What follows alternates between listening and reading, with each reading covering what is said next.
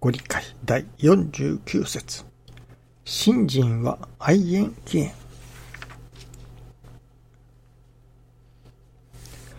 不思議と縁を受けながら妙がかっこ信心の喜びにも触れずに縁を切っていく人。不規繁盛の元にもなるおかげも受けられるのに惜しいことである。悲しいことである。妙が栄える不規繁盛。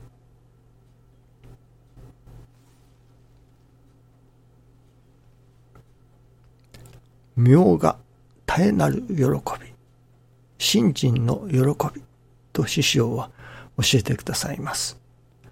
信心の喜びとは一体何だろうかと思います。ただ自分の願い事が叶う、難儀から抜け出す、あるいは病気が治る。そのただ自分の思い通りになることの喜び。もちろんそこに喜びがありますけれども、信心の喜びとは、ただ自分にとって都合の良いことが起こってくる。それを喜ぶ。という喜びとは、またもう一つ別のところにあるように思いますね。やはり私ども、自分の願い事が叶う。思い通りになる。そこに喜びを感じます。しかし、師匠が教えてくださる喜び、信心の喜び、愛楽理念による信心の喜びというのは、もう一つ別のところにあると思うのですね。それは、その信心の師匠が教えてくださる信心の喜びとは何か。これはやはり神様と人間氏子との何というのでしょうかね。関わり合いというのでしょうかね。人間関係と言いますけれども、その神人関係というのでしょうかね。神様のご親切を感じさせていただく。そこに感じる喜びというものかもしれませんね。それは神様のお心をわかる、わからせていただく喜びというのでしょうかね。この世での現世利益に喜びを感じるところから、自らの魂を磨く、育てることへの喜びということにもなってくるのではないでしょうかね。師匠がこの世には魂を磨きに来たのであると。また、あの世のことを信じられなければ本当の信心はできないとも。そして、この世はあの世のためにあるとも教えてくださいます。もちろん、この世にいる間にこの世で必要なことに関してのおかげ、いわゆる現世利益も受けなければなりませんけれども、そこで止まるのではなく、結局、私どもはあの世へ行くわけですから、その、この世、あの世を通しての真実の助かり、あの世に行くための準備としてのこの世での過ごし方というものに心を馳せなければならないように思いますね。そして結局、この世はあの世のためにあるのですと。師匠は、あの世は暗黒だと。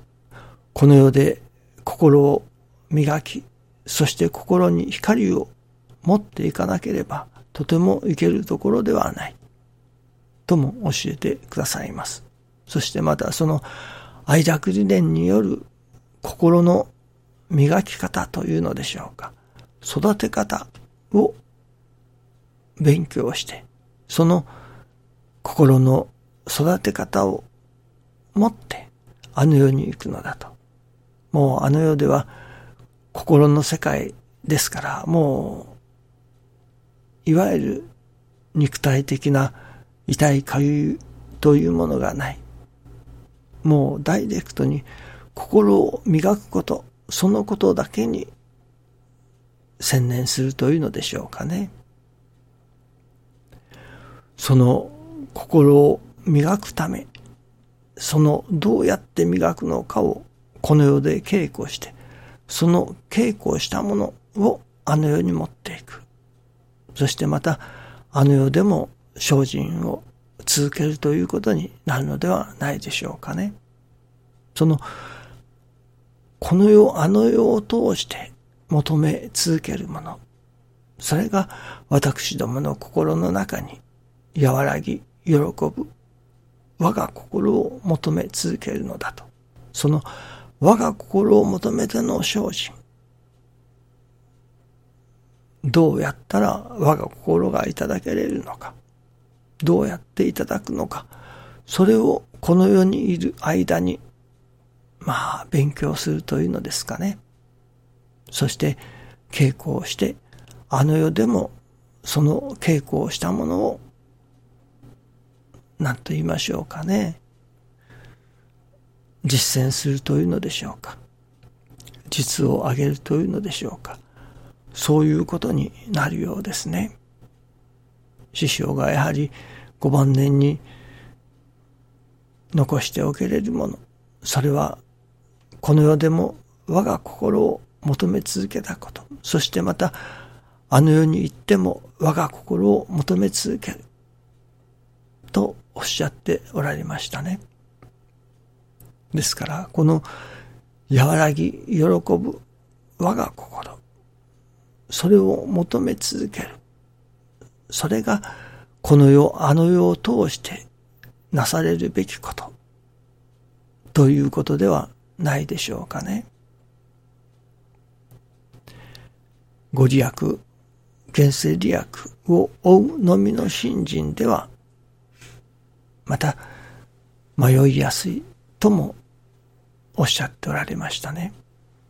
やはりこの世、あの世を通して、本当のところに焦点を定めての信心。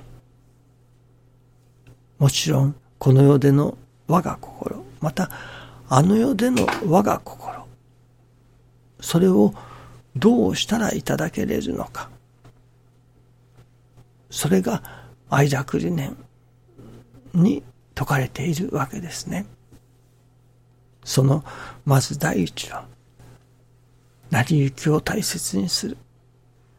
私どもの身の上に起こってくる事柄を大切にする。そのことによって心を磨いていく。その生き様というのでしょうか。それを身につける。それをまたあの世にも持っていく。その成り行きを通して心を磨くというその生き様を身につける、マスターすることのためにこの世があるのだと言えるのかもしれませんね。そしてそのこの世で心を磨くというその術をマスターして、そしてあの世に行ってもまたやはり磨き続ける。我が心を求め続ける。その術を持っていないならば、あの世に行った時に、まあ、どうしたらいいのだろうかと、右往左往せねばならないようなことになるのかもしれませんね。どうでも愛楽理念を身につけて、それはこの世、あの世を通して通用する見教えだということになりますね。どうぞよろしくお願いいたします。ありがとうございます。